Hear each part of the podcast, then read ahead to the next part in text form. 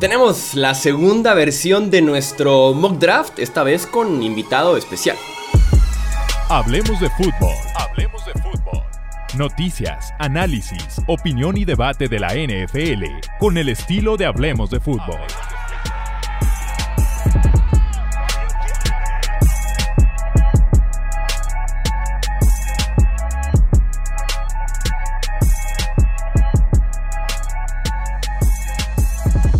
¿Qué tal amigos? ¿Cómo están? Bienvenidos aquí Hablemos de Fútbol. Yo soy Jesús Sánchez y si tenemos una segunda versión de nuestro mock draft, seguramente estaremos haciendo mucho más. Estamos al momento de grabar esto a 8 días del draft 2022 de la NFL. Un draft con mucha incertidumbre que es justo lo que platicábamos antes de entrar aquí al aire, antes de ponernos a grabar con el buen Sebastián Nava, también conocido como arroba el doctor NFL. Sebas, ¿cómo estás? Bienvenido, brother.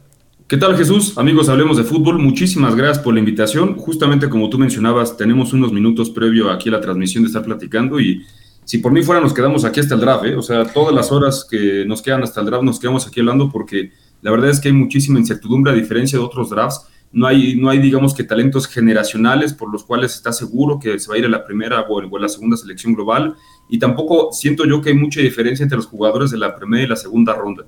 Y de hecho muchos otros analistas de Estados Unidos que tienen años cubriendo esto y tienen muchas fuentes han dicho que este es el peor año para hacer un mock draft y sí estoy de acuerdo que va a ser uno de los más complicados para poder tener muchos aciertos. Habiendo dicho que es el peor año para hacer un mock draft, vamos a hacer un mock draft justamente aquí colaborativo. Eh, Sebas es nuevo, aquí en Hablemos de Fútbol, nunca habías aparecido, así que de una vez platícanos un poquito, Sebas, eh, a qué te dedicas, qué es lo que haces en tema NFL español, cuál es tu granito de arena en esta comunidad. Claro, amigo, mira, hace dos años, de hecho justamente la pandemia, abrí mi, mi, propio canal de YouTube, Doctor NFL, eh, pues ahora sí que gracias a, muchos de los seguidores tuvo éxito temprano, y ya después este, con un poquito más de inversión y otras colaboraciones, eh, digamos que únicamente le cambié de nombre a Game Plan, entonces nos pueden encontrar en YouTube como Game Plan, ahí damos pronósticos, este, nos ha ido muy bien. Los dos años que hemos estado pues con ustedes, hemos dado a los campeones de Super Bowl desde agosto, tanto a Tampa como los Rams. Obviamente ahí con sus este, dificultades, ¿no? Porque ambos equipos tuvieron problemas para que quedaran campeones. Y bueno, también estoy este, en Twitter, yo individualmente como el Doctor NFL. También pueden encontrar eh, la cuenta de Twitter de Game Plan. Estamos en Facebook como el Doctor NFL, también Game Plan. Y en Instagram tenemos nuestra cuenta también de Game Plan. Pero obviamente nuestro recurso más importante es en YouTube. Ahí por si quieren echar un clavado. De hecho, tengo un video de, eh, bueno, analizando los 10 mejores jugadores de cada posición para el draft. Así que tenemos mucha, mucha información ahí. Ahí está justamente la info para poder llegar preparados al 28 de abril. Que recuerden, tenemos transmisión en vivo en el canal principal de Hablemos de Fútbol, también en Twitch. Eh, empezamos como a las 6 y media, 6.40 de la tarde, jueves 28 de abril, para poder comentar con ustedes, como ya está una tradición, la primera ronda del draft, que es justamente lo que vamos a enfocarnos en este mock draft, las primeras 32 selecciones. Si bien, por ser el invitado, debería darle a Sebas el primer pick. Realmente le quiero dejar a él el problema del sexto pick, que son los Panthers. Entonces yo voy Nones, tú vas Pares. Eh, realmente no se me hace que vamos a cambiar mucho en el tema de la primera selección global. En el mock draft 1.0 les di a los Jaguars a Aiden Hutchinson. Creo que más que tackle ofensivo, por ahí Trayvon Walker de Georgia pudiera estar más en la conversación si no es Aiden Hutchinson, pero me sigue dando mucha seguridad el pass rusher de Michigan para los Jaguars en ese momento. Sí, claro, mira, em, eh, bueno, digamos que en el inicio de los, de los mock drafts o de la preparación para el draft, se vinculaba también a los Jaguares un tackle porque todavía no se sabía si iban a firmar en la agencia libre o recontratar a Cam Robinson, su tackle izquierdo. Y le pusieron la etiqueta jugador franquicia, la cual le costó como 13, 14 millones. Así que yo creo que si ya existe eso, tienes que ir por el pass rusher, que si los Jaguars, ya sea con Hutchinson o con Trevon Walker, incluso con, o con este Kevin Thibodeau, logran tener un magnífico jugador, a pesar de que tienen muchos huecos en su roster, pues podrían hacer una gran pareja entre el que seleccionen y este Josh Allen, ¿no? que tuvo una temporada pasada el año muy buena. Ahora, eh, yo también estoy de acuerdo con Hutchinson. Últimamente, Jesús, ah, bueno, siento que han surgido muchos rumores de Trevon Walker y sí siento que podría darse la sorpresa porque Trent Balky, el gerente general de los Jaguars, es un, es un gerente general muy soberbio. Eh, yo siento que eso lo caracteriza. Tuvo problemas con San Francisco. Este, desde mi punto de vista fue un error que Shahid Khan no lo despidiera este, después de haber despedido a este eh, Meyer, pero bueno, es otra historia, ¿no? Entonces yo sí creo que va a ser o Aidan Hutchinson o Trevor Walker, pero siento que de los dos el prospecto que más te puede ayudar de inmediato y hasta cierto punto el más seguro de esos dos es Aidan Hutchinson. Sí, no, Walker es totalmente una proyección que digo, se comparaba por ahí físicamente con un Aldon Smith, que ha sido tal vez el mejor pick de Trent Balky como gerente general cuando estaba en San Francisco. Veremos que tanto Doc Peterson también tiene la mano ahí en la gerencia de los Jaguars y pudiera evitar por ahí un Trayvon Walker y vas más por Hutchinson, que es más seguro, ¿no? Tal vez el potencial no es tan alto, pero sí es seguro para aportarte desde el día uno. Eh, ¿A quién le das a los Lions número dos? Mira, yo siento, por ejemplo, con el equipo de Detroit, yo desde mi punto de vista los menospreciamos mucho. Fue un equipo que no ganó muchos partidos la temporada pasada, pero por ejemplo que cubrió muchas líneas de apuesta. Eso te habla de un equipo que era menospreciado y que tenía talento. El ofensiva, desde mi punto de vista, tienen una de las mejores cinco líneas ofensivas del NFL con una gran pareja de tackles, un gran centro en Frank Ragnow. Eh, bueno, el año pasado la selección de cuarta ronda de Amor Razan Brown terminó siendo buena. Eh, firmaron en la agencia libre a DJ Shark, a Dendro Swift entonces siento que la ofensiva está bien, salvo por supuesto coreback. Ahora, eh, de todo lo que he leído en todas estas semanas de preparación, hay muchos rumores de que, de que están un poquito interesados en Malik Willis, pero Dan Campbell dijo perfectamente bien que él no considera que se requiere un coreback elite para ganar un Super Bowl. Tal vez para ganar múltiples Super Bowl sí, para ganar uno no. Y yo creo que lo más importante para Detroit es solucionar su defensiva, que sí tiene muchos huecos. Eh, Kyle Hamilton podría ser un buen prospecto, eh, por supuesto, este, a Matt Garner, pero creo que va a ser Pat Rusher. Es una gran necesidad para los Lions y yo estaría entre Tíbodo y entre Tevon Walker. A mí me gusta más, eh, eh, bueno, mucho más este Tíbodo. Siento que incluso de todos los Pat Rushers, él va a ser el mejor. Pero también ha habido rumores de que no le gusta mucho Detroit. Y si ya se fue Hutchinson, al menos en cuanto a potencial, creo que Trevon Walker pues, podría ser el mejor o el que más le llame la atención a Detroit. Así que yo les daría a Trevon Walker a los Lions. Ok, Trevon Walker muy bien, en ese sentido coincido, digo, no, no, no tampoco comparto Trevon Walker número 2 global, no, no me gusta para nada, su cinta de juego es muy complicada de ver ahí en Georgia. Eh, creo que es mi cuarto pass rusher en esta clase del draft después de los dos obvios. Tengo a Jermaine Johnson incluso por arriba de Trevon Walker y por ahí aparece el pass rusher de Georgia, pero sí, creo que pudiera ser la opción para Detroit. Ok, tenemos entonces a los Texans. Houston que está en una posición muy parecida, por ejemplo, a la de los Falcons, que es el mejor, tienen tan poco que el mejor jugador disponible que les caiga debe ser la selección. Les he dado a Evan Neal por la experiencia en tackle derecho si quieren complementar a Laramie Tonsil y que sale incluso de que Laramie Tonsil tal vez pudiera salir el siguiente año, no están del todo del todo bien en esa relación Houston Laramie Tonsil Ike Wonu para mí es el mejor tackle ofensivo de este draft. Ah, ¿Qué vamos a darle a, Houston? También me gusta mucho a Matt Garner. South Garner es mi jugador número uno en este draft 2022. Creo que su potencial es extremadamente alto. Para cambiarlo un poquito, le voy a dar a Houston a South Garner. Eh, por ahí estaba leyendo a Lobby Smith, el head coach de Houston. Decía el otro día en una cita que platicábamos ahí en un video en YouTube, decía, el nivel de los esquineros el año pasado fue por debajo del promedio. Sin duda es una posición que vamos a atacar en el draft. Entonces voy a darles a Sos Garner, el mejor esquinero y como yo digo, el mejor jugador en mi opinión de todo el draft. Mira, yo siento que una cosa muy importante que tú mencionaste, Jesús, es que justamente Houston junto con Atlanta, tú donde lances el dardo va a caer un jugador que los va a ayudar de manera inmediata. Son de los rosters que más están depletos de talento. Creo que cualquier posición les podría ayudar. Lo de tackle, como bien mencionabas, podría ser algo bueno porque entonces ya le das a Davis Mills una buena protección con Lara Thompson y ya sea cualquiera de Evan o de Cuono. Yo como tú comparto que Cuono es el mejor tackle de este draft. Ahora, al principio, eh, bueno, digamos que se especulaba que Kyle Hamilton podría ser la selección. A mí me encanta Kyle Hamilton, siento que es un prospecto muy seguro. Aquí tal vez podría ser que Von Tíbodo, pero está cayendo en los tableros. Entonces, de acuerdo a lo que tú mencionas, cuando tienes un corner que no ha permitido un solo touchdown en toda su carrera, en toda su carrera, sin importar que bueno, haya jugado en Cincinnati y Cincinnati no forme parte de las universidades de Power Five, creo que sería una excelente selección. Y nada más, bueno, para terminar con los Tejanos, hay que tomar en cuenta que Lobby Smith ya llegó a un Super Bowl con los Ojos de Chicago, teniendo una excelente defensiva y teniendo a Rex Grossman como quarterback en el 2006. Entonces, si hay un head coach que te puede, digamos que, repetir eh, eh, ese éxito que tuvo con Chicago de ser una gran mente defensiva, y si le das buenos jugadores a la defensiva, hacerte un equipo competitivo, a pesar de que no tengas un grandioso coreback, es Dobby Smith. Así que yo la verdad no estaría en contra de la selección de Matt Garner. Ahí sencillamente es donde lance el dardo, el jugador defensivo que tú tengas más alto en tu tablero, yo siento que te va a ayudar mucho. Sí, tal vez comparando un poquito el caso de Kyle Hamilton número 3, si hablamos de valor posicional, sin duda alguna está por arriba tackle ofensivo, edge o cornerback, ¿no? Sobre, sobre un safety. Y por ahí agregaría ahorita que platicábamos del equipo que puede lanzar lo que sea y le va a servir. Se van a enojar y tenemos muchos fans seguidores de ellos, de los Seahawks, ¿eh? Los Seahawks quitan a los dos wide receivers y no hay mucho más en ese roster. Entonces también Seahawks es plan, el que caiga es bueno. Este, vamos con los Jets número 4. ¿A quién les das?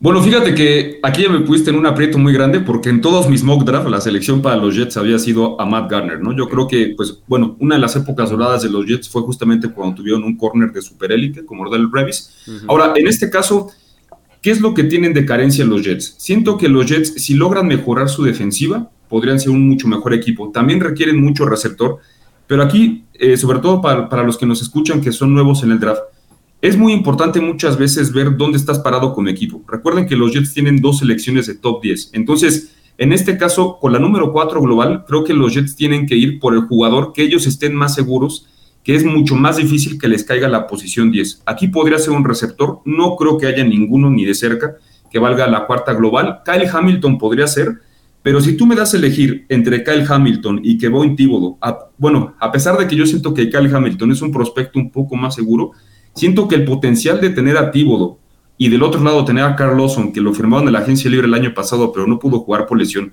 Si Tíbodo termina siendo el jugador que yo espero que sea, que me encanta, y Carl nos muestra lo que nos mostró con Cincinnati, podríamos estar hablando que los siguientes tres años los Jets tendrían de las mejores parejas de linebackers externos del NFL y enfrente tendrías a Quinn Williams. Entonces, yo aquí la verdad tal vez, este, pues digamos que estoy pecando por el corazón, porque Kevin Tíbodo es mi jugador favorito, Así que yo les daría en esta posición a los Jets a Kevin Thibodeau. Ok, ok, vamos a darles a Kevin Thibodeau. Fíjate que a mí me, me, agrada John Franklin Myers. Digo, no va a ser un impedimento para seleccionar a un, a un Kevin como pareja de Carl Lawson. Eh, yo a los Jets, por ejemplo, los veía más como en una combinación 4 y 10. Sí o sí se van con un tackle ofensivo y con un esquinero. Varía mucho el orden, ¿no? Si quieres tal vez toparte con un Sauce Garner y con un Charles Cross, si es que llega Charles Cross, o con un Evan Neal y Keye Gonu y un Derek Stingley, ¿no? Como que los veía más como en esa combinación de tackle corner eh, en 4 y 10, pero creo que Edge, sobre todo con Robert Sale, es una gran opción. Sí, y bueno, mira, este, lo, que, lo que tú dices de los tackles es muy importante, porque apenas hace dos años seleccionaron a este Mekai Beckton, que esperaba que fuera muy bueno. Su año de novato fue bueno hasta que se lastimó, pero, por ejemplo, el, el, 2021 fue desastroso. Entonces, a pesar de que tienes que tener paciencia con esos jugadores, sí creo que la posición de tackle sí es una de gran necesidad. Ahí sencillamente creo que es, eh, desde mi punto de vista, pues el jugador que ellos tengan más alto. Y la verdad, yo de lo que he escuchado de Tíbodo es que hay equipos que o no lo quieren y hay equipos que están muy enamorados de él. Yo espero que los Jets estén enamorados de él y verdaderamente si resulta ser un buen jugador, haría una excelente pareja con Carlos Lawson por los extremos. Sí, no, y Beckton también se lesionó el año pasado. No sé si tengan que ver incluso su peso ya en este tema de, porque fue de la rodilla. No se quisieron comprometer con él para tackle izquierdo en 2022. Como que no está del todo bien esa relación. Pudiera ser, digo, tackle derecho de inicio y después evaluar si lo mueves tackle izquierdo, si es que vas con Evanil o con Ike Mekwonu. Que es el caso número 5 con los Giants, lo tengo clarísimo. Les voy a dar Ekwonu. Eh, Andrew Thomas dio un paso hacia adelante el año pasado.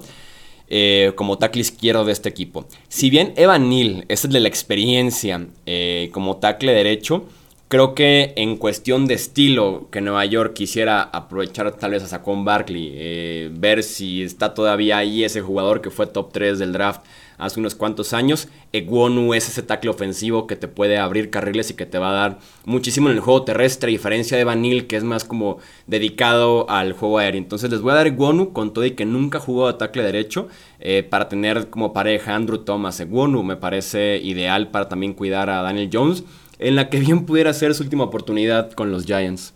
Exactamente, ¿no? Y mira, lo que dice es sumamente importante. Esta es definitivamente la última oportunidad de Daniel Jones. Le trajeron un, head coach que es una mente ofensiva en Brian Dable, que supo tenerle paciencia a Josh Allen.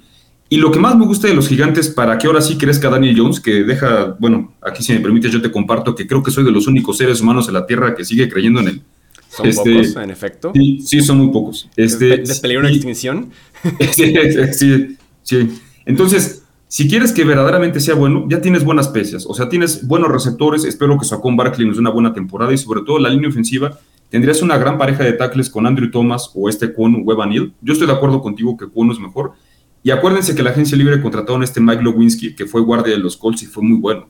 Entonces, ahora sí, si le traes un tackle derecho de esta magnitud a Daniel Jones, ya no hay pretexto. Tiene que funcionar sí o sí desde su primer año y más aún contra la división que está jugando. Sí, una oportunidad justa para Daniel Jones, ¿no? Si es que lo podemos ver como que la línea ofensiva no, ayudó para nada en sus años anteriores. Eh, número 6, con los Panthers. Mira, hermano, yo siento que aquí, eh, para mí, siento que una frase que es muy buena en el draft es ¿cuándo comienza? Evidentemente, pues el draft comienza con la primera global, ¿no? Pero siempre hay una selección que es el parteaguas, que es donde todos los mock drafts se nos caen. Y creo que verdaderamente el draft comienza con la selección de las Panteras. Y si me permites, de hecho, creo que una antes por lo siguiente. Recuerden que las Panteras requieren mucho un coreback, muchísimo. Aparte, este, bueno, su head coach Matt Rule llegó con bombo y platillo de Baylor. Fue una gran adquisición para este David Tapper, que era eh, reciente dueño de las Panteras, y no ha funcionado muy bien. Primero con Cam Newton, después, bueno, eh, con, con Sam Darnold, y el año pasado incluso tuvo que poner a PJ Walker. Entonces siento que la necesidad de coreback está mucho ahí, Jesús. Y este, eh, bueno, Matt Rule tiene muchas raíces con Kenny Pickett porque él lo reclutó para jugar en Temple cuando Matt Rule era head coach ahí, pero lo reclutó en su último año de preparatoria. En ese último año, Kenny Pickett logró jugar mejor en la preparatoria, Matt Rule se ganó un puesto en Baylor, y como Matt Rule se fue a Baylor, entonces Kenny Pickett le ofreció mejores ofertas de universidades y terminó yendo a Pittsburgh. Ahora, si eres, eh, bueno, los, los, los Panthers, creo que tienes dos grandes necesidades.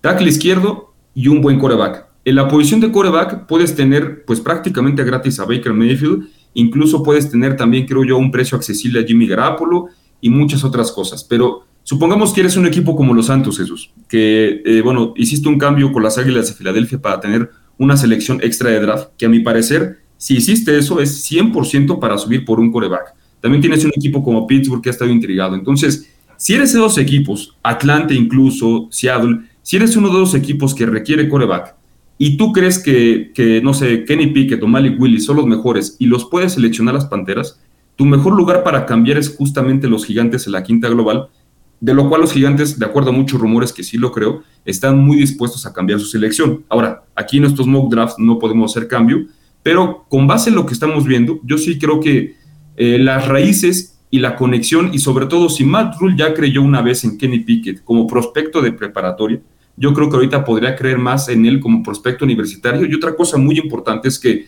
Matt Rule, a pesar de que, bueno, creo que le tienen que tener un poco más de paciencia, está en, una línea muy delgada ya entrando a su tercer año. Entonces, ¿qué mejor manera de comprarte más tiempo que seleccionando un coreback en la sexta global y, bueno, al menos tener como que la carta de decir, quiero que se, que, que se desarrolle o quiero producirlo un poco más y por eso decirle al dueño que pues te tenga un poco más de paciencia, ¿no? Así que yo aquí en la sexta global diría pues que la primera sorpresa sería que Kenny Pickett se va a las Panteras. Oye, comparte más tiempo o que sea el último que va en el ataúd, ¿no? De, de Matt Rule. Exactamente, sí, cualquiera de las dos. Exactamente. Eh, híjole. eh, eh, ¿Pickett es tu quarterback 1 en este draft? Mira, yo la verdad sí estoy muy parejo entre, entre este Malik Willis y Pickett. Lo que sí te quiero decir es que ninguno de, los de ahorita me gusta ni siquiera la mitad de los que me gustan el año entrante. O sea, Bryce Harper eh, para mí es eh, mucho mejor quarterback de Alabama. Bryce Young, mucho mejor quarterback de Alabama. CJ Stroud, mucho mejor quarterback de Ohio State. Está este chico Hall de, de BYU que me encanta. Entonces, yo si fuera un, digamos que un equipo como las Panteras que requiere quarterback, yo sí me espero hasta el año que entra. O Seattle o los Falcons, ¿no? Pero muchas veces, bueno, hemos visto en muchos otros drafts que, la, que, ahora sí que es tanta la necesidad de los equipos, por ejemplo en 2011, que fue la huelga y que se fueron corebacks muy altos como Christian Ponder, Jake Locker y todos esos corebacks que no hicieron nada, que pues terminan yéndose más, más altos, ¿no? Entonces, sí Kenny Pickett es, mi mejor coreback del draft, y a pesar de que, yo creo que Malik Willis tiene un poco más de potencial, creo que el que está más listo para ser coreback número uno desde el, desde el día uno es este Kenny Pickett, sobre todo porque vi un poco más de profesionalismo en sus pases de su parte que de Willis. Y también una cosa que no me gusta de Malik Willis es que en los partidos que jugó contra universidades del Power Five, por ejemplo, en este año que jugó contra Ole Miss, la verdad es que jugó muy mal. Entonces, Malik Willis, contra el nivel de competencia que juega Liberty, jugó bien. Pero contra un nivel de competencia más alto como un Ole Miss que juega en el SEC donde está Alabama, Tennessee, Georgia, etcétera, no lo hizo tan bien. Entonces, ese es mi principal problema con Malik Willis, que en su mejor oportunidad para brillar no lo hizo bien.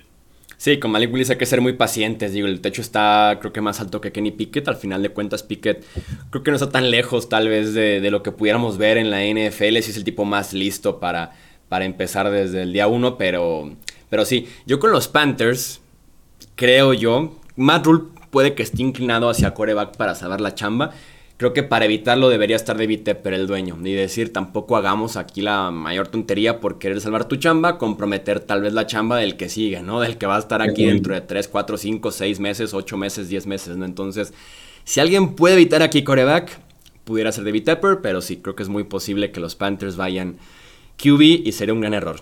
Eh, vamos con los Giants, número 7. Ya les dimos a Ike Gwonu.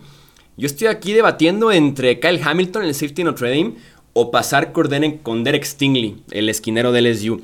Tengo a Trent McDuffie, el esquinero de Washington, por arriba de Stingley porque tuvo un mucho mejor 2021, pero no podemos ignorar el potencial. Aquel 2019 de Stingley, creo que la NFL se va a enamorar justamente de ese tipo de, de potencial, ¿no? de que las herramientas estén ahí para ser un esquinero de élite. Y digo Stingley porque los Giants podrían cambiar a James Bradbury en cuestión de días, de horas. Entonces, les voy a dar a Derek Stingley, el cornerback de LSU a los Giants para acompañar por ahí a, a Dory Jackson. Y así ya tienen nuevo tackle ofensivo y también nuevo cornerback.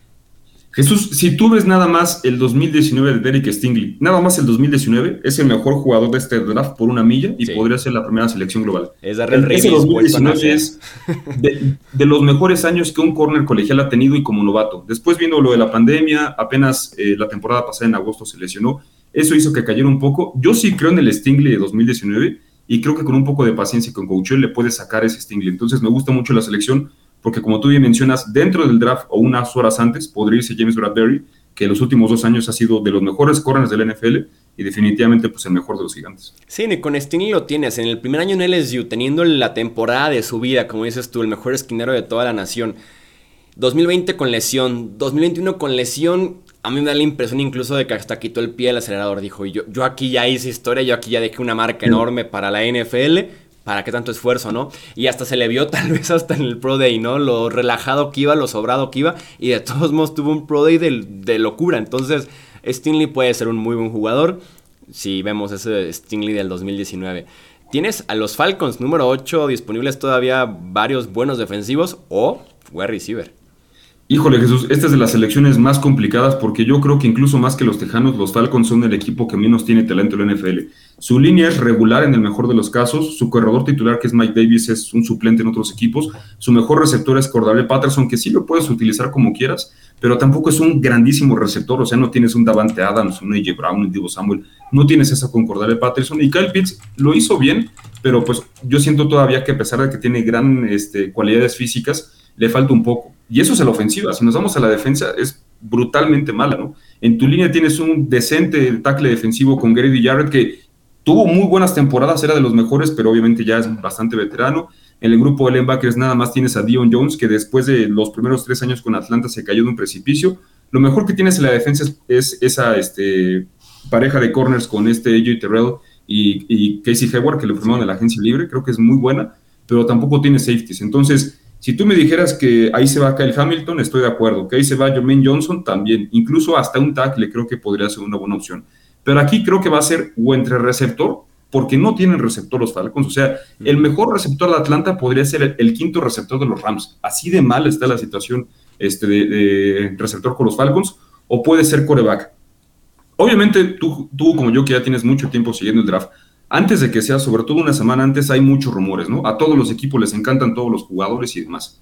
Particularmente hay uno muy reciente que Atlanta está, eh, digamos que haciendo chamba extra, viendo más videos y escauteando mejor a Malik Willis. Yo no creo que eh, Malik Willis sea algo bueno para Atlanta, porque tienes a Marcos Mariota, insisto, todos los corebacks del año que entra pueden ser mucho mejores como prospectos de los que están ahorita, y para ser completamente honesto, pues no creo que Atlanta termine más arriba de la selección 6 o 7 en el draft. Así que yo creo que lo mejor para ellos sería ir por un receptor. Y aquí, para muchos, yo no estoy de acuerdo con eso. El mejor es Garrett Wilson. Eh, para mí, definitivamente, después de que estuve viendo a todos, creo que desde mi punto de vista hay un empate con Traylon Burks y con Jameson Williams. Jameson Williams tuvo nada más un buen año con, con este Alabama porque antes estaba detrás en Ohio State de Garrett Wilson y justamente de Chris Olave. Pero si tú ves jugar a Jameson Williams, corre rapidísimo, solamente porque se lesionó, pero estoy seguro que al haber corrido las 40 yardas en el scoring combine, hubiera estado cerca de los 4.28, mínimo 4.30. Así que aquí yo siento que los Falcons tienen que buscar un receptor un poco más completo. Si yo fuera Atlanta, seleccionaría a este Traylon Burks. No creo que ellos lo vean tan alto. Así que yo creo que me voy a ir por el tablero que tienen muchos y creo que una buena selección para Atlanta sería Garrett Wilson. Pero insisto, desde mi punto de vista yo prefiero mucho más a Traylon Burks de Arkansas o a Jameson Williams de Alabama por encima de Garrett Wilson. Ok, vamos a darles entonces a Garrett Wilson. Coincido, es mi, es mi wide receiver 1. Pero también yo tengo la idea de que si Jameson Williams no se hubiera lesionado, probablemente sería mi wide receiver 1. Porque la velocidad mata. Eh, Wilson puede también tener la velocidad de sobra. También es un demonio en campo abierto, con el balón en las manos. Pero Williams tiene eso especial, ¿no? Eh, eso que lo hace que lo hace diferente. Y sí, los Falcons no están un coreback de competir, ni cerca. Entonces lo mejor es el mejor eh, jugador disponible. Y sí, ya ni siquiera sabes si Calvin Ridley va a jugar 2023, si va a jugar en Atlanta el siguiente año. Entonces, ve por un wide receiver para apoyar un poquito a tu siguiente coreback. Y de momento Marcus Mariota, que digo, peor es nada. Exactamente, sí. Ok, número 9. Tenemos aquí a los Seahawks. Ah, Digo, un equipo que también quita a los dos wide receivers y no tienen prácticamente nada. Por ahí Quandre Dix, eh, también en safety. Creo que la opción va a ser Charles Cross. De momento no tienen tackle izquierdo. Dwayne Brown continúa como agente libre y en caso de que Dwayne Brown regresara tiene casi 40 años y Charles Cross pudiera ser un excelente tackle derecho. Jermaine Johnson, en Seattle les encantan los pass rushers. No creo que vayan otra vez safety con Kyle Hamilton, teniendo ahí a Jamal Adams, Quandre Dix, no van a repetir ese error. Me gusta Charles Cross porque, insisto, no tienen actualmente un tackle izquierdo. Y Dwayne Brown, quién sabe si regrese, no sé si va a notar por el retiro incluso. Eh, voy a darles a Charles Cross, el tackle ofensivo de Mississippi State.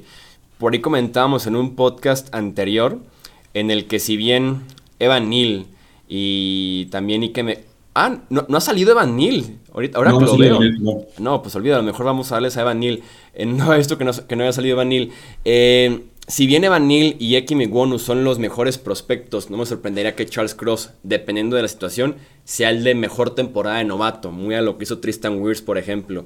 Eh, pero sí vamos a darles a Evan Neal. No había visto que todavía no había salido, así que el tackle ofensivo de Alabama para Seattle y proteger Drew Locke, proteger a Gino Smith o quien sea que vaya a hacer su coreback en Seattle.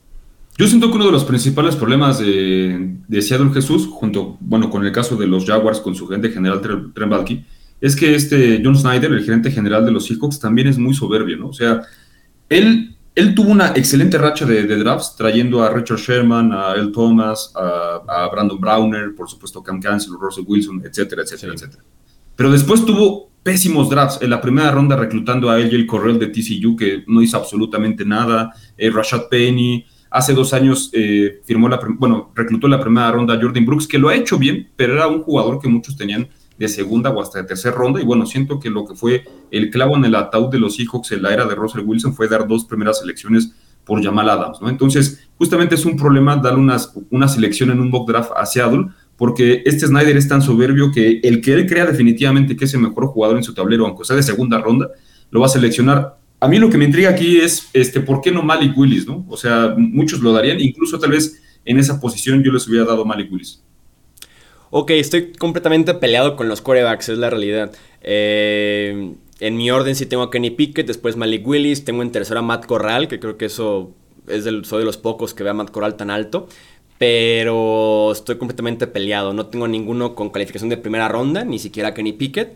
Entonces, Digo, si proyectamos en lo que pudiera ser y no lo que pienso, supongo que podría ser opción Malik Willis. Sobre todo si Panthers va a número 6 Kenny Pickett, Malik Willis se va sí o sí, creo yo, en el top 15. Porque va a entrar el pánico en los equipos, ¿no? De ya sea Seattle, que suba por ahí, eh, bueno, Nuevo Orleans 16, Pittsburgh 20, que suba alguno por ahí. Entonces, creo que sí pudiera entrar el pánico, pero si tomamos en cuenta el valor de un Evan Neal como prospecto solamente contra un Malik Willis, nada que ver. Exactamente, yo estoy muy, muy de acuerdo.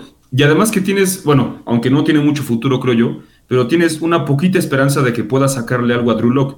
bueno, si, si a final de cuentas ya lo obtuviste en tu cambio por Russell Wilson, tienes que tratar de, de, sacarle algo. Entonces, lo que tú dijiste es muy cierto. Para que Malik Willis se vaya con Seattle, creo que tiene que estar muy diezmado su tablero de los, de los jugadores que más le gustan para que vayan por él. Pero yo creo que si les cae un Derek Stingley, un Evanil o un Equonu, definitivamente, como tú mencionas, es mucho mejor irte más a la segura con un jugador que pueda ser titular los siguientes 10 años, con un coreback que es 50-50 de que o, es muy malo o es muy bueno, ¿no? Y que con los corebacks sobre todo puedes mandar a la basura la estrategia al mejor jugador disponible o irte muy con tu tablero, porque un coreback vale la pena y sobre todo si vas por coreback en la posición que vayas y tiene éxito, nadie se va a acordar lo que pagaste por él en un trade o la selección que utilizaste para, para hacerte de él, ¿no? Pero con Malik Willis es complicado y de todos modos iniciaría tal vez ya sea Gino Smith, tal vez Drew que entre en algún punto Malik Willis. No sé si sería la mejor temporada de novato, incluso podría tener bastante. Entonces yo, me quedaría con lo seguro y Evan Neal, pero sin duda alguna es opción Malik Willis, y no, no lo dudo. Claro, claro. Eh, tienes el, pick número 10, ya fuiste con los Jets con Kayvon Thibodeau, va otra vez Nueva York. Yo siento que el escenario predilecto para los Jets hubiera sido con la cuarta global, si, si, si me hubieras dejado este a Matt Garner, y después en la décima hubiera sido o el mejor receptor o en este caso Kyle Hamilton. Así que yo estoy aquí entre o Kyle Hamilton, que es una gran necesidad para ellos porque perdieron a Marcus May, que para mí es un excelente safety, muy menospreciado, que se fue con los Santos, o puedes ir por el mejor receptor disponible después de Garrett Wilson. Ahora, como está la, la, la circunstancia con Divo Samuel, si eres un equipo de los Jets al cual un agente libre no quiere irse, como lo dejó claro Tyreek Hill, y pudieras tener la mínima posibilidad de traer un receptor como Divo Samuel, a pesar de que le pagues, yo sí daría la décima selección global por él. Sé que para muchos es mucho dar la décima global, pero estoy... pagarle.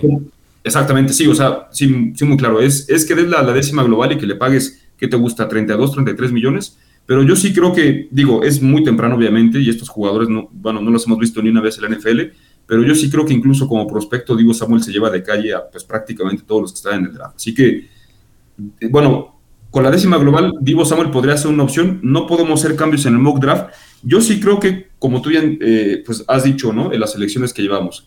Tienes acá el Hamilton, que puede ser un magnífico safety, o puedes irte por el, por el mejor receptor o el segundo mejor receptor. Yo aquí, a, bueno, a pesar de que tiene una gran necesidad de receptor, creo que Kyle Hamilton sería mucho más valioso para ellos, porque imagínate, si te llega a funcionar Thibodeau y Hamilton en este escenario que estamos haciendo, tendrías dos jugadores en posiciones importantes que te puedan contribuir mucho y hacer de esta defensa de los Jets tu punto fuerte y no cargarle tanto la mano a Zach Wilson de tener que depender de él para ganar partidos. Así que con la décima global, yo sí iría con Kyle Hamilton a los Jets.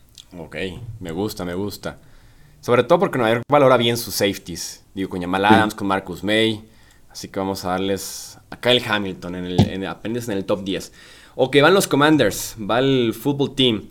Eh, interesante. Sigue Charles Cross, que creo que es mejor tackle ofensivo que Charles Leno y que Sam Cosmi, sin duda alguna. Definitivamente. Me gusta Drake London. Eh, sería un complemento interesante para Terry McLaurin, ¿no? McLaurin más prospecto de estirar el campo, de las rutas verticales y Drake London que sea el complemento de el físico, el cuerpo, ¿no? Su 6-4 entrando a DC para poder apoyar eh, a Carson Wentz que además con esa falta a veces de precisión se apoya muy bien ese tipo de wide receivers. Michael Pittman, Alshon Jeffrey en su momento. Me gustaba mucho Kyle Hamilton para el fútbol team, bueno, para los Commanders. Eh, les voy a dar a Drake London, tal vez pensando un poquito en la necesidad, insisto, Jameson Williams es para mí mejor wide receiver que Drake London. Tengo dudas sobre la velocidad de Drake London, sobre qué tanto puede estar abierto en la NFL cuando su físico no funcione del todo como en la NCAA. Pero London va a complementar muy bien a Terry McLaurin, también a Paris Campbell. Así que eh, ahí va el receptor de USC para Washington. Yo siento que para Washington un escenario ideal sería que les caiga o Kyle Hamilton o Derek Stingley. Yo creo que estarían fascinados con cualquiera de las dos elecciones. En dado caso de que no caiga, sí creo que sería Drake London. De hecho, ya tuvo una visita con Washington. Y justamente eh, yo ayer este, en, mi canal que estaba hablando de los receptores dije que Drake London se tiene que ir con un equipo que complemente a otro receptor que sea muy distinto a él. Y es justamente lo que tú mencionabas, ¿no? Terry McLaurin es un poco más compacto, más rápido, para, como si fuera un receptor de, de, ranura, y Drake London puede convertirse en tu receptor alto y fuerte, ¿no? Pero como tú, tengo muchos problemas con la velocidad. Eh, cuatro semanas antes de que terminara la temporada colegial se fracturó el pie y utilizó eso de pretexto para no correr las 40 yardas. Entonces, yo siento que más que por soberbia, desde mi punto de vista, lo hizo por miedo. Entonces, sí me da mucho miedo que yo honestamente, en todos los videos que vi de Drake London, no vi velocidad así de élite o siquiera muy buena y sí me preocupa, pero si estás buscando un receptor para Washington, creo que complementa mucho más a Terry McLaurin, Drake London que Jameson Williams. Sí, no, y con London, digo, no es bueno también comparar ni tener cierto miedo de otros prospectos y traerlo al presente, pero te entran como que los recuerdos de ese tipo de wide receiver que la NFL no genera separación y que la separación de la NFL es Dios, o sea, es la base para un wide receiver y es lo que te va a estar dando de comer cada día y te entra cierto recuerdo. Entonces, tengo mis dudas, pero bueno, como complemento de McLaurin tal vez no se le puede exigir tanto a Drake London y puede caer bien ahí en Washington. Eh, Vikings número 12. Los Vikings son un equipo muy interesante, Jesús, porque con la contratación de Kevin O'Donnell como su nuevo head coach, él transicionó a una defensiva 3-4 que en décadas no veíamos a los vikingos jugar 3-4. Eh, muchas de sus excelentes defensivas a principios de los 2000 era con Jared Allen y los hermanos Williams, Pat y Kevin, y bueno, los últimos años era con este Daniel Hunter y este Everson Griffin, ¿no? Entonces, ahora cambian una defensiva 3-4. Yo sigo insistiendo que Daniel Hunter no es un, un digamos, un eh, linero defensivo, un ala defensiva que pueda, eh, digamos, como que adecuarse muy bien a la posición del linebacker externo. A mí me gustaría mucho más Daniel Hunter como estaba, como una ala defensiva 4-3. Ahora, ya cambió a 3-4. Y en la ofensiva yo siento que estos son los equipos que tienen un potencial tremendo para ser de las mejores porque tiene una gran pareja de receptores, porque llega Kevin O'Connell y demás. Pero si vemos mucho su eh, ofensiva, Jesús no tiene muchos huecos. Tal vez Charles Cross podría ser, pero por ejemplo, en el draft del año pasado su primera selección fue Christian Darrisaw de Virginia Tech y Brian O'Neill, que fue su tackle derecho, hizo muy bien las cosas. De acuerdo a Pro Football Focus, estuvo muy bien rankeado. Entonces, yo descartaría a Charles Cross. Aquí tendrías que irte por el mejor prospecto que tengas defensivo y creo que en este caso una cosa que les ayudaría mucho a los vikingos y de la que nunca vas a tener suficiente son pass rushers. Contrataste a Darius Smith, tienes a Daniel Hunter, pero creo que un gran jugador aquí para los vikingos sería Jermaine Johnson.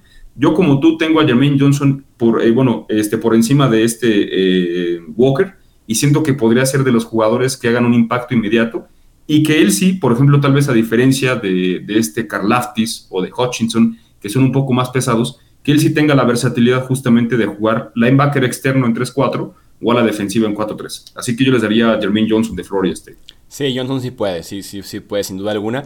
Y con Hunter, digo, ha jugado 7 partidos en 2 años. Ha estado disponible en 7 de 33 partidos. Este año se pensó incluso en cambiarlo, en cortarlo. Al final de cuentas le terminan pagando un bono que asegura su lugar en el equipo. Pero con ese historial de lesiones, sobre todo lesiones en el cuello, que le estuvo por ahí molestando el año antepasado. Tampoco no es como que un joven ni Hunter ni Cyrus Smith pudiera ser una, una, apuesta a futuro, ¿no? Con, con Jermaine Johnson. Siguen los Texans, número 13. Les dimos en el número 3 a Sos Garner, justamente escenario ideal, ¿no? Encontrarte con Charles Cross número 13. Sí, sería maravilloso. Sí, sería maravilloso. y más porque, no sé si te pasa a veces que cuando terminas un mock draft o vas en el proceso que dices, qué lástima que este jugador me cayó tanto, ¿no? O sea, dices, podría meterlo aquí, no lo veo saliendo el top 10, ese es Charles Cross, yo no lo veo saliendo de un top 7, top 8. Creo que el valor de los tackles ofensivos, sobre todo esos tres, es muy alto en este draft. No me imagino a un Cross número 13, creo que incluso subirían por él los Chargers 17, por ejemplo, los Saints si quieren volver a subir por tackle ofensivo, irían por él sin duda alguna. Los mismos Ravens, por ejemplo. Pero si Charles Cross número 13 y para Houston un Sauce Garner combinado con un Charles Cross es para irse a cenar muy felices ese jueves por la noche. Sí, la verdad, mira, eh, bueno, este, como tú dices, es, es, muy cierto. Hay tres tackles top 10 en el draft. Equonu, Evan Neal y Charles Cross. Después creo que el cuarto para mí es Trevor Penning, que sí es de primera ronda, y después de él la verdad es que cae muchísimo la posición. Puedes tener, digamos que una otra joya que te encuentres en la tercera o cuarta ronda, pero si quieres un tackle forzosamente tienes que ir por cualquiera de esos tres. En el caso de Kwonu creo que es el más completo, tanto en el, bueno, tanto en el ataque aéreo como en el ataque terrestre. Pues estoy completamente de acuerdo contigo que Vanil, para el tamaño tan enorme que tiene, no es tan dominante en el ataque terrestre. Y mi único problema de Charles Cross, sobre todo en el partido que vi contra Alabama, el único problema que le pude encontrar es que hace mucho holding. Y eso me recuerda mucho a un jugador eh, bueno, eh, para que todos lo sepan, yo soy súper fanático de los Broncos. Y a mí me frustra mucho, por ejemplo, nuestro tackle izquierdo, Garrett Bowles, porque es muy bueno, pero hace muchísimos, muchísimos holdings. Entonces, es el único miedo que tengo con Charles Cross, que una vez que llegue a la NFL y que el nivel de competencia sea mucho mejor, sea de esos jugadores que tienen mucho talento, pero que a la hora de verse superados, cometan muchos castigos. Pero aquí, como tú, yo estoy completamente de acuerdo que un escenario de ensueño para los Tejanos y muy poco probable sería que tuvieran a este Sass Garner de la tercera global y después que les caiga del cielo en la decimotercera este Charles Cross. ¿A quién le das a los Ravens número 14? Híjole, amigo, aquí se me la pone súper complicada porque, mira, yo siento que, bueno, como todos sabemos, pues el mejor año de los Cuervos fue hace dos años, cuando este Lamar Jackson terminó siendo jugador más valioso. ¿Y cuál fue la parte más importante de que Lamar Jackson fuera jugador más valioso? Su línea ofensiva. ¿Quién era la línea ofensiva de los Cuervos? Ronnie Stanley y Orlando Brown, también estaba Marshall Yanda. Ya no está Orlando Brown, se retiró Marshall Yanda, Ronnie Stanley tiene dos años lesionado, entonces creo que si les hubiera caído Charles Cross a los Cuervos hubiera sido maravilloso, ¿no? Yo sí, yo sí soy Eric Acosta, gerente general de los Cuervos, y me cae Charles Cross, me voy de hocico para entregar mi, mi, tarjeta, porque sería pues el mejor jugador, ¿no? Aquí creo que Tyler Linderbaum o Zion Johnson podrían ser una opción, pero tampoco es que sean prospectos de guardia centro como un Zach Martin o como un Cuento Nelson o como un Ryan Kelly. Entonces siento que estaría un poquito alto para ellos. Entonces yo estaría entre o un receptor o un pass rusher o un liniero defensivo. Ahora, ya contrataste en la agencia libre, recontrataste a Calais Campbell, trajiste a Michael Pierce. Creo que un jugador que también les podría ayudar mucho sería otro linebacker externo, porque los Cuervos, desde prácticamente Terrell Sox, no tienen un buen linebacker externo que les ayude mucho, ¿no? Aquí, desgraciadamente, ya se fueron, este, bueno, pues dos de los mejores para esa posición, pero creo que un buen jugador, aunque honestamente a mí me gusta más para 4-3, pero si hay un equipo que le puede sacar buen provecho, es los Cuervos con este George Karlaftis. Creo que si pones a Karlaftis junto con este eh, eh, Owe, que el año pasado fue la, la selección de Penn State, sería una gran selección para ellos. Podrías ir tal vez con un corner, porque el año pasado tuviste muchas lesiones, pero yo sí creo que Marlon Humphrey y Marcus Peters van a regresar bien. Entonces aquí se me complica un poquito. Yo creo que desde mi punto de vista iría con el mejor jugador disponible y para mí uno de los mejores que hay en este draft es George Karlaftis. Ok, George Karlaftis. Fíjate que se me hace alto, se me, hace alto número 14 para, para Karlaftis. Me queda claro que es el quinto mejor pass rusher.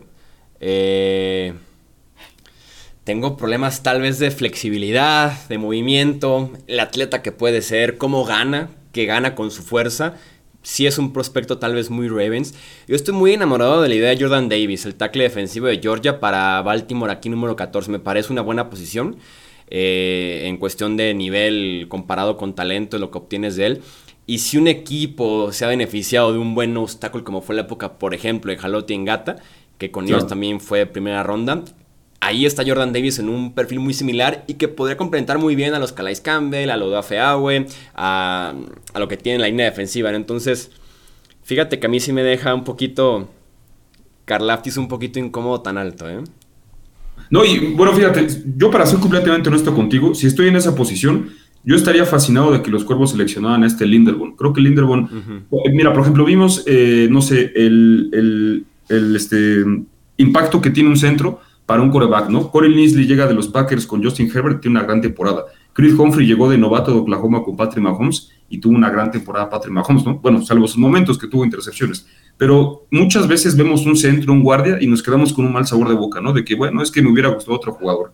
Yo sí soy los cuervos, con eso que te mencionaba de que el mejor año de Lamar Jackson fue con una buena línea ofensiva. Yo estaría encantado de ir con la decimocuarta global con Tyler Linderbaum, que es un prospecto también yo creo muy seguro, pero creo que también bueno, para ellos va a ser muy alto y por eso es que les daba Karlaftis, ¿no? Porque no tienes mucho más de dónde agarrar. Linebacker central podía ser, pero tienes a Patrick Quinn y a mí honestamente no me gusta mucho Demi Lloyd. Entonces es por eso que fui con Karlaftis. En el puesto número 15, Filadelfia. Creo que Filadelfia tiene que salir sí o sí del 15 y 18 con nuevo esquinero y nuevo wide receiver. El orden por verse, ¿no? Porque la combinación pudiera ser un Jameson Williams y rezar porque esté disponible Trent McDuffie aunque te encuentres con los Chargers 17 y que pueden ir también cornerback. O si vas primero cornerback y vas con McDuffie tal vez 15, no creo que Jameson Williams pase el 16, que son los Saints, si no es que van también coreback, ya no llegaría al número 18 y tal vez tendrías que ir con Chris Olave. Así que la combinación aquí es lo que, lo que me intriga. Voy a ir con el mejor de los prospectos que es Jameson Williams. Digo, si, vas con una conversación directa entre Williams y McDuffie, preferiría a Williams con todo y que es más valioso cornerback. Pero creo que confían mucho en apoyar a, Jalen Hurts. En decir, vamos dando la oportunidad más justa posible. Y si en nuestro coreback la lotería la sacamos con él. Eh, y si no, el siguiente año tiene el arsenal suficiente. Así que voy con Jameson Williams y hasta tal vez lo unen con Bryce Young el siguiente año ahí en Philly tratando de proyectarme bastante. Sí, sí, sí. No, y mira, eh, yo estoy muy, muy de acuerdo con eso porque se complementa muy bien con Devonta Smith. Los dos de Alabama. Devonta Smith no es el velocista, por ejemplo, que es Jalen Waddle o que es Jameson Williams. Él es más de correr buenas rutas, de tener buenas manos. Entonces, ya tienes a tu buen receptor que corre buenas rutas y tienes a un velocista con Jameson Williams. Entonces, creo que Jameson Williams sería para Filadelfia lo que esperaban que, que bueno, eh, que se convirtiera Jalen Regor, que nunca terminó siendo, ¿no? Pero lo que tú dices es muy cierto. Si eres Filadelfia, tienes que ver quién está atrás de ti. Creo que los Chargers, al firmar a este JC Jackson y al tener un buen año de novato de este eh, eh, Samuel Jr. y también tener a Michael Davis, creo que ellos valorarían un poquito más receptor, porque así le darías todas las armas disponibles a Justin Herbert para pelear una conferencia que está plagada de talento. ¿no? Entonces, yo estoy de acuerdo contigo. Si soy Filadelfia, creo que en la 15 es mucho mejor ir por un receptor que por un corner. Y eso sí, un, un grupo, una dupla de wide receivers 1-2 de de Devonta Smith con Jameson Williams debe ser de lo más ligerito de toda la NFL. ¿eh? Ninguno de los dos supera las 190 libras. 16 eh, Nueva Orleans. ¿Acaso te animarás para el siguiente coreback? Vámonos con los Santos, que esta es una posición súper incómoda para estar Jesús, porque yo sí quiero comenzar diciendo que categóricamente creo que los Santos, si hicieron ese cambio por Filadelfia, fue para subir por un coreback. Se me hace bastante absurdo creerme la historia de Mickey Loomis que dijo que es porque ellos creen que están a dos o tres titulares de poder ser un equipo competitivo. En la conferencia nacional, por como está, sí creo que los Santos con James Winston pueda ser un equipo de playoff. Te lo compro. Es más, incluso si te toca, por si no sé, si los Santos son el quinto sembrado, que es el mejor comodín, y, y no sé, te, te toca en la ronda de comodines contra el campeón de la división este de la conferencia nacional, Dallas Gigantes, Filadelfia, Washington, sí te creo que pases esa ronda. Pero con James Winston no le vas a ganar en el playoff divisional ni a Tom Brady, ni a Matthew Stafford, ni a este eh, eh, Rodgers, ¿no? Entonces, yo no me trago ese cuento de que lo hicimos para tener otros titulares. Y lo más importante es que no, eh, vamos, no haces eso de dar una primera selección del siguiente año, que no sabes si va a ser muy alta, a menos de que sepas qué jugador vas a, digamos que a obtener. Por ejemplo, Miami lo hizo en el año anterior. Ellos estaban en la 13, subieron a la 8 pero porque sabían perfectamente bien que o les caía Penny Sewell o les caía Jalen Waddle y les terminó funcionando, ¿no? Entonces, eh, yo sí creo que van a subir por, bueno, este, por un coreback al top 10. No sé si va a ser Kenny Pickett o si va a ser Malik Willis, pero en este escenario, como no podemos subir al top 10, creo que Matt Corral podría ser una buena selección para ellos. Pero quiero decirte que a mí no me gusta para nada Matt Corral. Vi muchísima, muchísima inconsistencia de él y prefiero un millón de veces más, ya sea a Kenny Pickett o a Malik Willis. Ok, entonces Malik Willis a los Saints aquí. Ajá, sí, sí, sí, exactamente, Malik Willis, sí. Yo sí soy de la idea de que yo, yo sí compro lo de que están a dos jugadores de poder competir y que van por ahí. Sobre todo porque hay mucha incertidumbre. Si lo ves como que te acercaste para partir de aquí empaquetar al 16-19 y subir al 5, te la compro completamente. Pero si es de quedarte en 16 y 19 y ahí esperar al coreback, me parece muy arriesgado el movimiento como para ver si te cae. Me parece como que no tienes nada de información haciéndolo que fue como tres semanas antes del draft. Yo sí lo compro, y más porque aquí no hablemos de fútbol. Existe algo llamado el James Express, que te lo presento.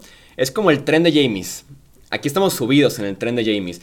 estamos muy conscientes de que nos puede llevar a matarnos en la primera curva posible o a la luna. O sea, el James Express tiene esa incertidumbre, que es lo bonito el James Express el cual por cierto le ganó a Rogers en semana 1, a, Nueva Inglaterra en Foxborough la temporada pasada y a Tom Brady y Tampa Bay. Entonces aquí apoyamos a, James Winston, es la realidad. Yo le daría a, Nueva Orleans un jugador eh, que no fuera coreback aquí, pero si quieren saber la chamba también hay que ir coreback aquí temprano, eso sí.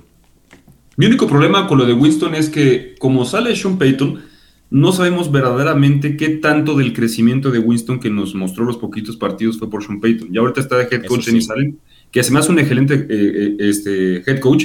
Y lo que dice Winston es, bueno, yo para mí creo que Winston es día y noche. te puede dar un partido de 500 yardas, 5 touchdowns y un rating de 158.3, que es el rating perfecto, y al día siguiente te puede dar 100 yardas, 3 intercepciones y un rating de 0, ¿no? Entonces, ese es mi único problema con Jimmy Winston, pero insisto, si, si, yo creo que si hiciste esto, no fue para quedarte en la 16 y tener un jugador que podría estar muy enamorado, no sé, de un Jordan Davis, de un Jeremy Johnson, de Carlaftis, de quien tú creas que pueda caer ahí, pero no das tu futuro del siguiente año con tanta incertidumbre de que te caiga, pues casi, casi, digamos que de milagro, un jugador que tú crees que te pueda apoyar. Así que yo sí creo que los Santos hicieron esto para subir por un coreback. No sé a dónde, no sé si con los gigantes, si, este, si con Atlanta, no sé dónde, pero sí creo que lo hicieron para subir por un coreback. ¿Qué tal es la combinación con Nueva Orleans, por ejemplo? Que creo que fue lo que hice el mock pasado. De Trevor Penning para el tackle izquierdo, que ahorita no tienen tackle izquierdo. Y 19, un Chris Olave. ¿No crees que puedas ganar con James protegido por un Trevor Penning, el resto de la línea que es buenísima, un Michael Thomas de regreso, un Chris Olave por ahí. Bueno, fíjate que si tú ves, eh, digamos que al equipo de los Santos, como, o sea, como en un cascarón, tienen muy buenos jugadores, ¿no? O sea, lo que mencionas, esa línea con César Ruiz, Ramsick, si traes a Trevor Penning, Alvin Camara, que es muy bueno, Michael Thomas, que esperemos por fin juegue después de como cuatro mil años que ha estado. Llevamos este, sin verlo eh, una década. Ausente, sí, o sea, ya son muchísimos años, ya ni me acuerdo de él. Y la defensiva también es buena, ¿no? Pero siento que la defensiva, por ejemplo, este Cam Jordan ya está muy veterano, ¿no? Es un jugador desde 2011. Marcus Davenport nunca fue lo que ellos esperaban cuando dieron justamente una primera selección del siguiente año para poder subir por él. Entonces, si quitamos de lado que Cam Jordan está veterano y que tu mejor jugador del front seven detrás de él puede ser de Mario Davis, que también está veterano, yo no me compro mucho eso de los Santos. Me gusta mucho su secundaria y me encantó que hayan reemplazado a Marcus Williams con este Marcus May y por supuesto Marshall Latimore sí me gusta mucho, pero eh, yo por ejemplo yo soy más del tren de Daniel Jones, que yo creo que nada más hay dos personas en el mundo en ese tren, que somos el dueño de los gigantes y yo, pero este...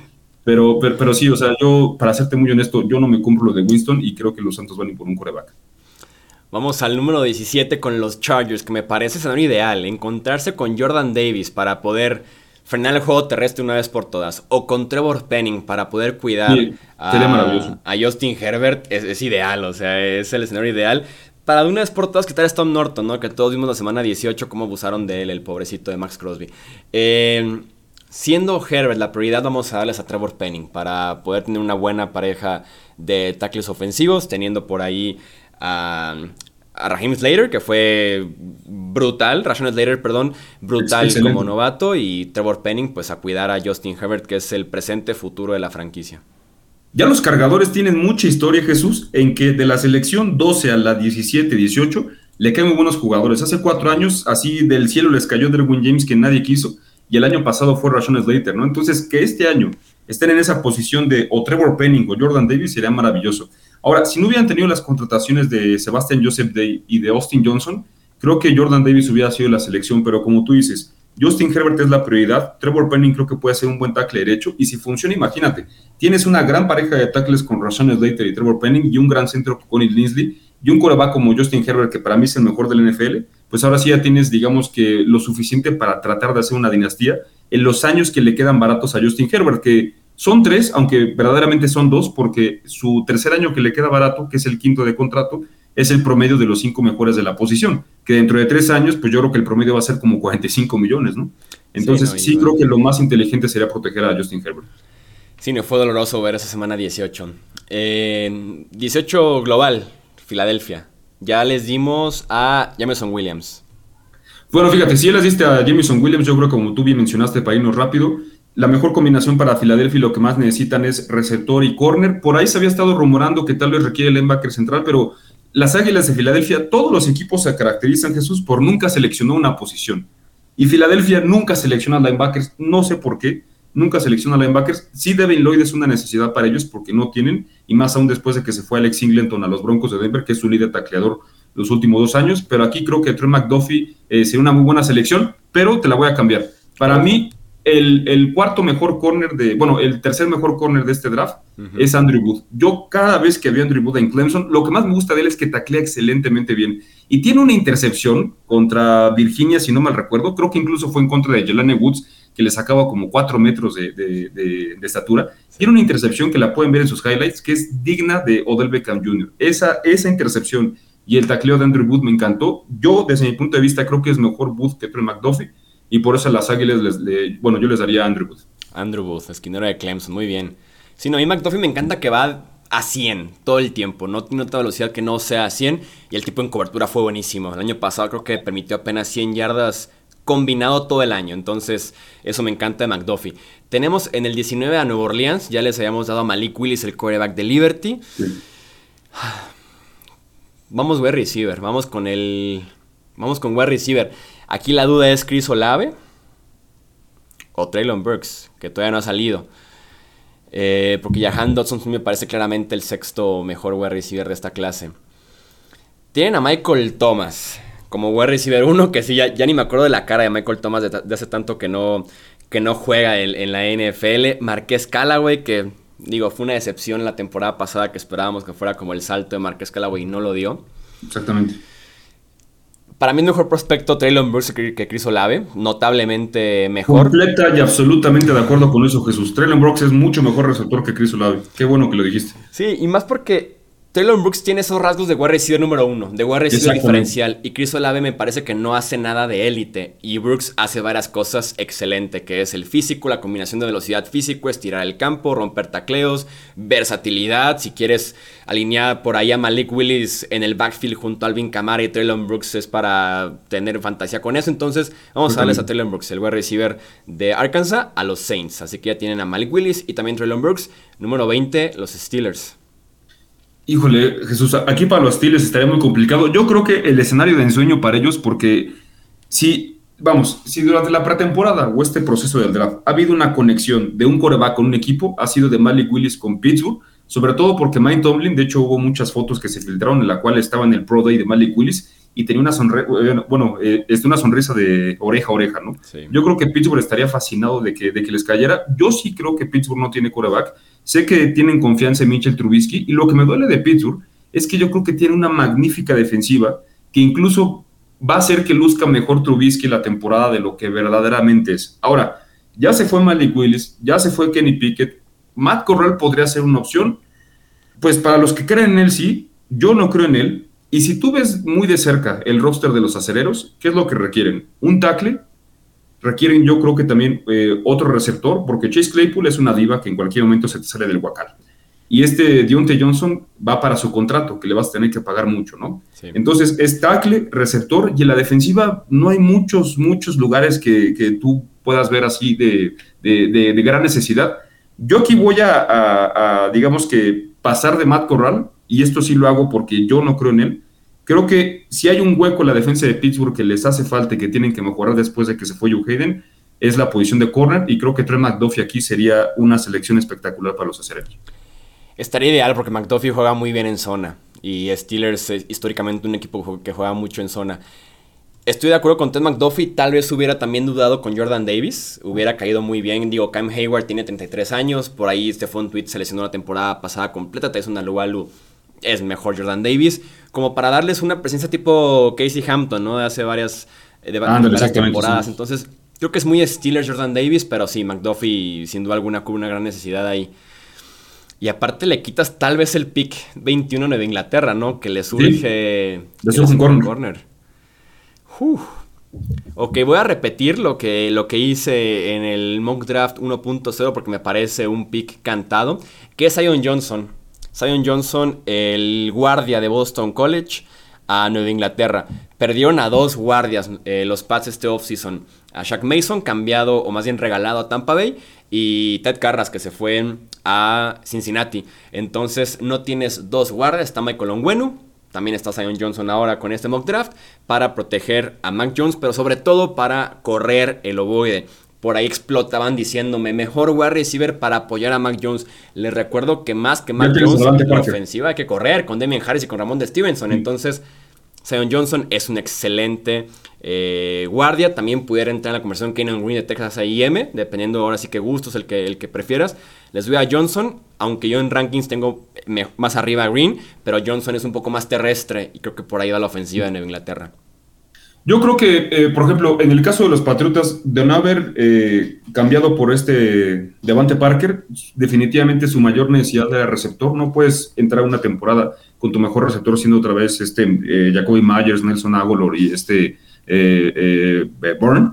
Entonces, no creo que haya un receptor que así enamora a Bill Belichick, sobre todo porque ya tiene, digamos que un pasado muy reciente con este Nakil Harry, y más en ese draft que se fue atrás de Nakil Harry, AJ Brown y Divo Samuel, ¿no? Imagínate, pues ya el megatrauma que debe tener Bill Belichick. Eh, yo, para ser honesto, yo soy de los poquitos que se atreven a criticar a Bill Belichick como gerente general.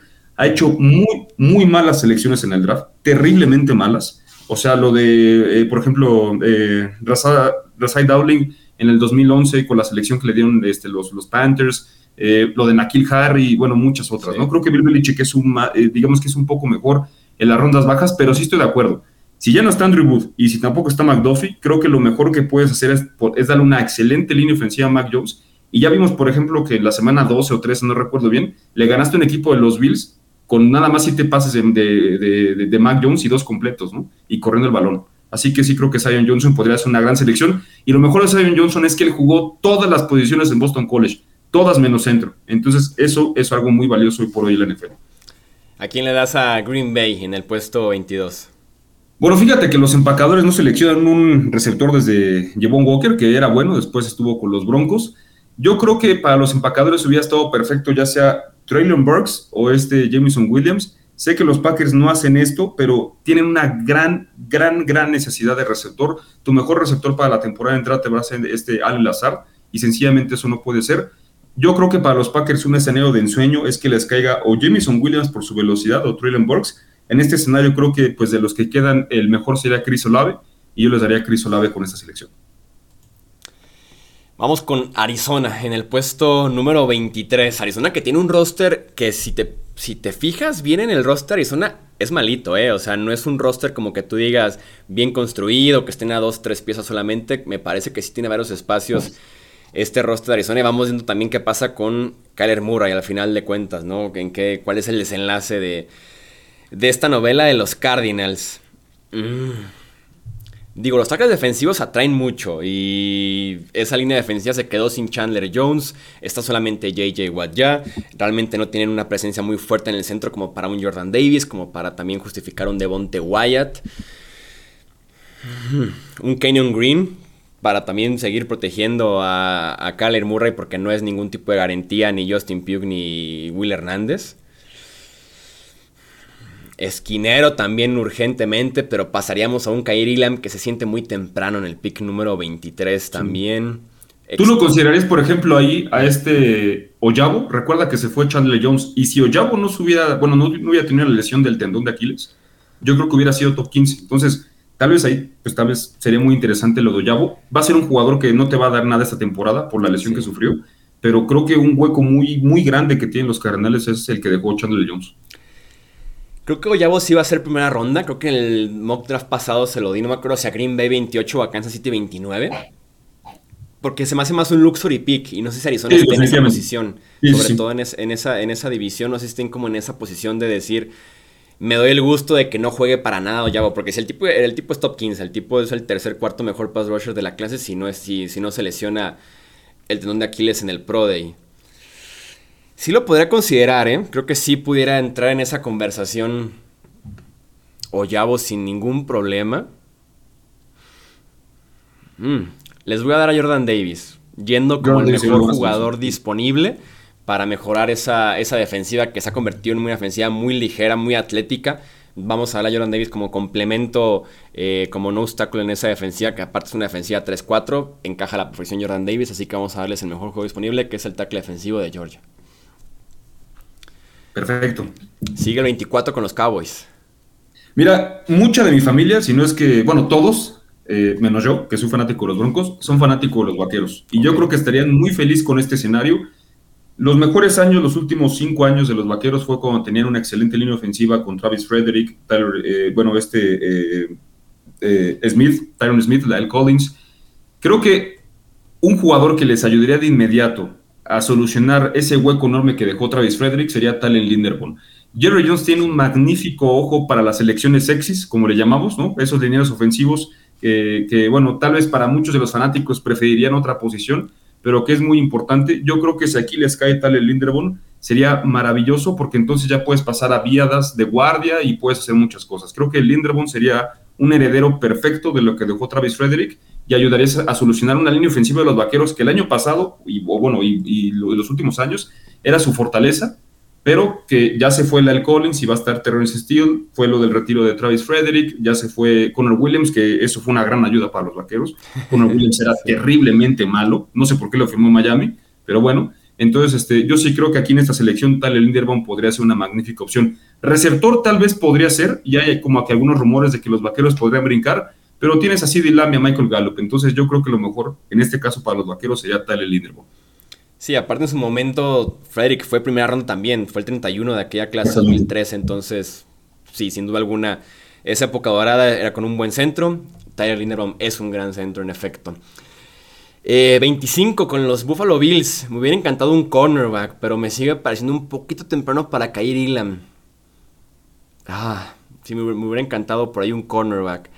Eh, ya el problema de los Bills y de los equipos que siguen, pero particularmente con los Bills, es que tienen tanto talento, Jesús, que ellos iban por el mejor jugador disponible. Creo que sí hay un hueco, justamente como tú le mencionaste, es corner, porque Travis White viene de lesión y pues digamos que el segundo mejor corner que tenía Levi Wallace se fue con Pittsburgh. Entonces, si, si, si, hay, si hay una gran necesidad para los Bills, o la única que yo veo en su roster, eh, justamente es corner y que pudiera ser, por ejemplo, un Daxton Hill, ¿no? Que jugó más de slot cornerback en Michigan la temporada pasada. Por ahí un tercer safety, digo, tampoco son jovencitos ni Jordan Poyer ni Micah Hyde.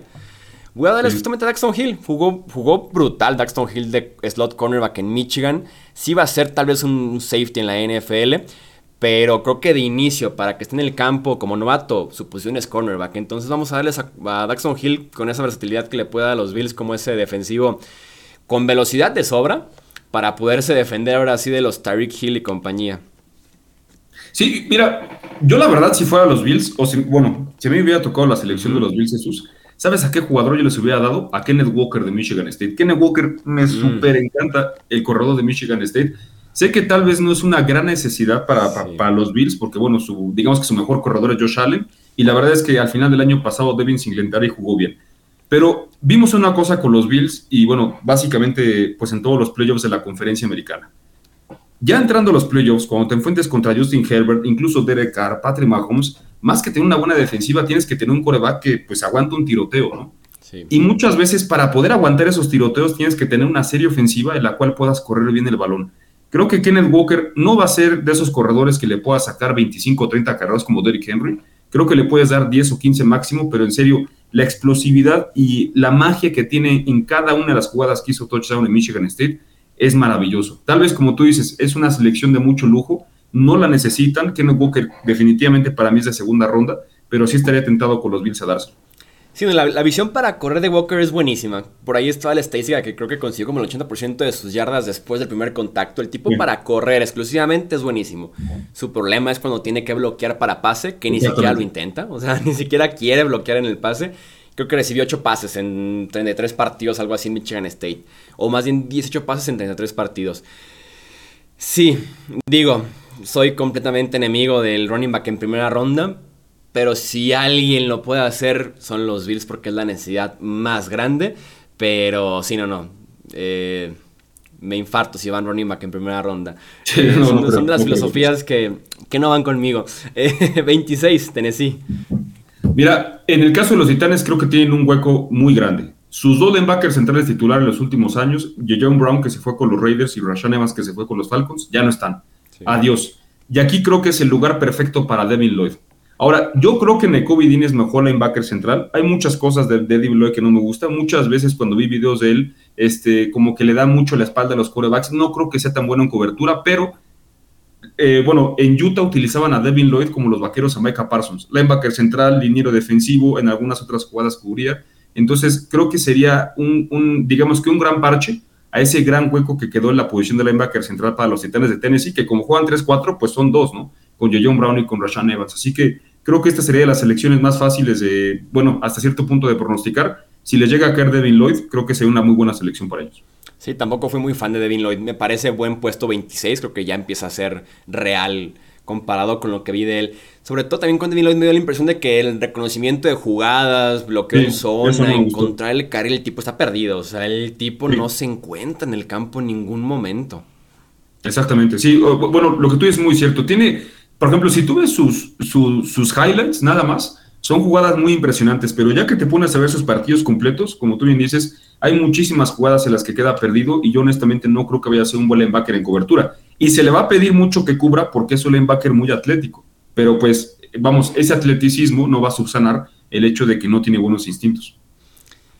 Tampa Bay 27. Este escenario para Tampa Bay es para que tarden un segundo en hacer su selección. Si les llega ya sea Zion Johnson o Kenan Green, es para que sí o sí jalen el gatillo.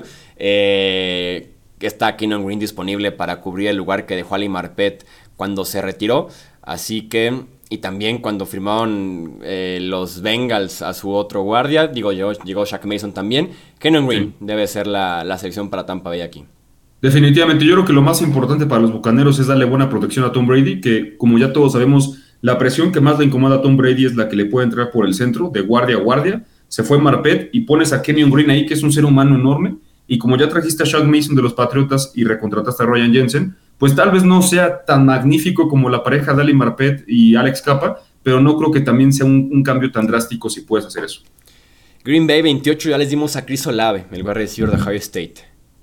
Yo creo que otro de los huecos de los empacadores de Green Bay, y se vio muchísimo, pero muchísimo, en la final de conferencia contra los Bucaneros Jesús, fue que justamente un partido antes de esa final de conferencia, ¿qué pasa? Se lastima Dave Bactiari y pues se quedan sin tackle izquierdo, ¿no? Tuvo que entrar Rick Warner, que venía de los Cuervos, jugó terrible ese partido. Y el año pasado, justamente Dave Bactiari, pues no pudo regresar muy bien y seguían con la necesidad de tackle derecho porque Billy Turner, que ahorita se fue con los Broncos, pues no hizo bien las cosas. Yo creo que es un prospecto el que les voy a dar muy crudo, muy, muy crudo, pero que tiene mucho potencial de poder ser muy bueno, sobre todo bajo la tutela de un magnífico tackle izquierdo, pues como es este Dave Bactiari, ¿no? Entonces, eh, yo les voy a dar a este Raymond de, Central Michigan.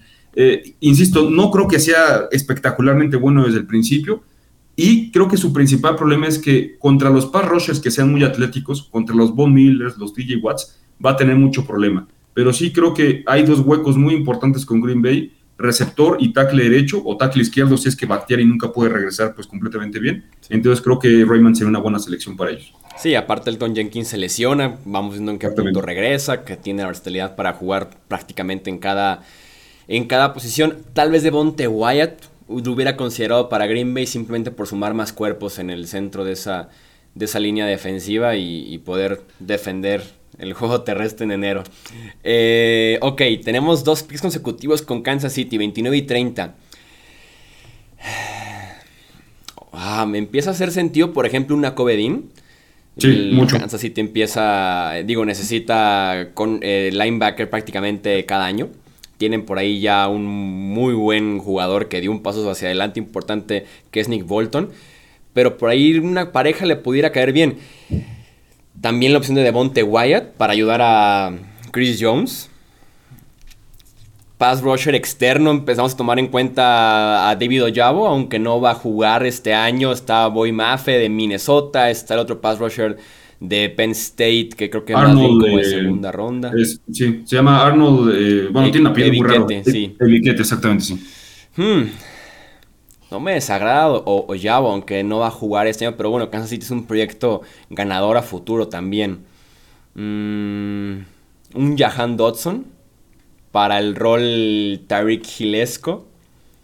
Yo siento que la selección perfecta para Kansas City Jesús, sobre todo porque se fue Tyron Matthew y ya se fue Daniel Sorensen, que eso es algo bueno, hubiera sido este Daxton Hill. Si no hubiera seleccionado ya Daxton Hill con los Bills, creo que aquí hubiera sido así también de las selecciones que este Brett Beach, gerente general, se va corriendo al, este podio para darla, ¿no? Pero, pero ya se fue. Pero bueno, no solamente se fue Terrell Matthew, también se fue, por ejemplo, Chavarius Ward este, con los 49 de San Francisco.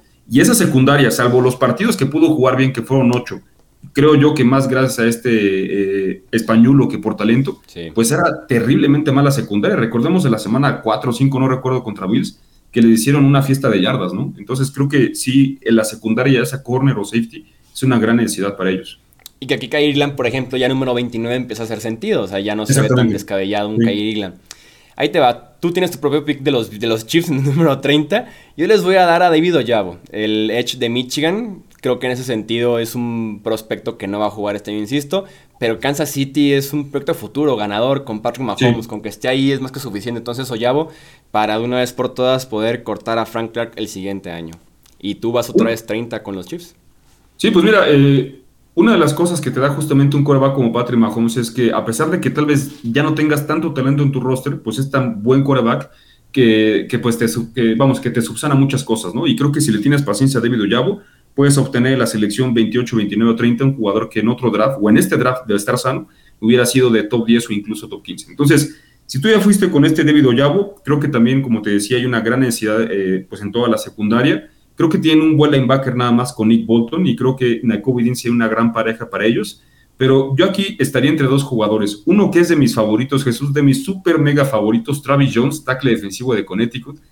Todas las jugadas que vi de Travis Jones en el Senior Bowl fueron impresionantes y el partido contra Clemson te habla de un jugador que pues merecía estar en otro tipo de equipo, ¿no? Pero tal vez aquí siento que los Chiefs sí podrían pecar un poco más por necesidad, porque insisto, es mucha la que tienen en la secundaria y yo aquí sí les daría justamente a Kyrie Lam de, Florida que desde mi punto de vista es un jugador más de segunda ronda, pero es aquí donde ya empiezas a seleccionar un poco más por necesidad que justamente por talento. Y más aún, si con la primera ya fuiste con un jugador que es, digamos, que a mediano plazo, en la segunda tienes que ir con un jugador que te pueda producir desde el día uno.